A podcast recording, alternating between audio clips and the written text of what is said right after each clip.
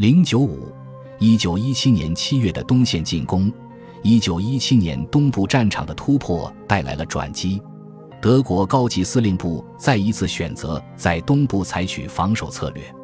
俄国发生的事件使德国更加坚定了这一战略，因为俄国无心恋战，德国指挥官也不愿意继续进攻，以免重燃俄国人民的斗争精神。而在战线的另一端。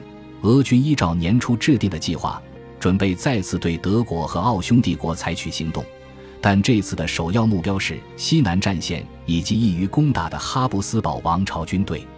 然而，俄国革命的爆发很快终止了这些计划。革命情绪的扩散以及人们对战争的认识逐渐觉醒，人们怀疑俄军进一步作战的能力，但临时政府认为。只有盟军的胜利才能保住新生政权，只有一场伟大的战役才能重新鼓舞士气。因此，布鲁希洛夫成为总司令后，在六月和七月展开了更大的行动。突击队在作战中打前锋，战斗力较弱的部队紧随其后。在整个前线，尽管这些行动最初获得了短暂的胜利，但几周后行动全都失败了。突击队很快变成了残兵败将，后续部队或拒绝行军，或干脆准备投降。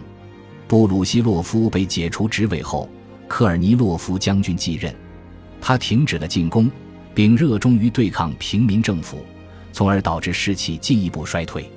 俄国在一战中的战斗走向终结。此后，西方盟国不得不在俄国退出的情况下继续坚持战斗。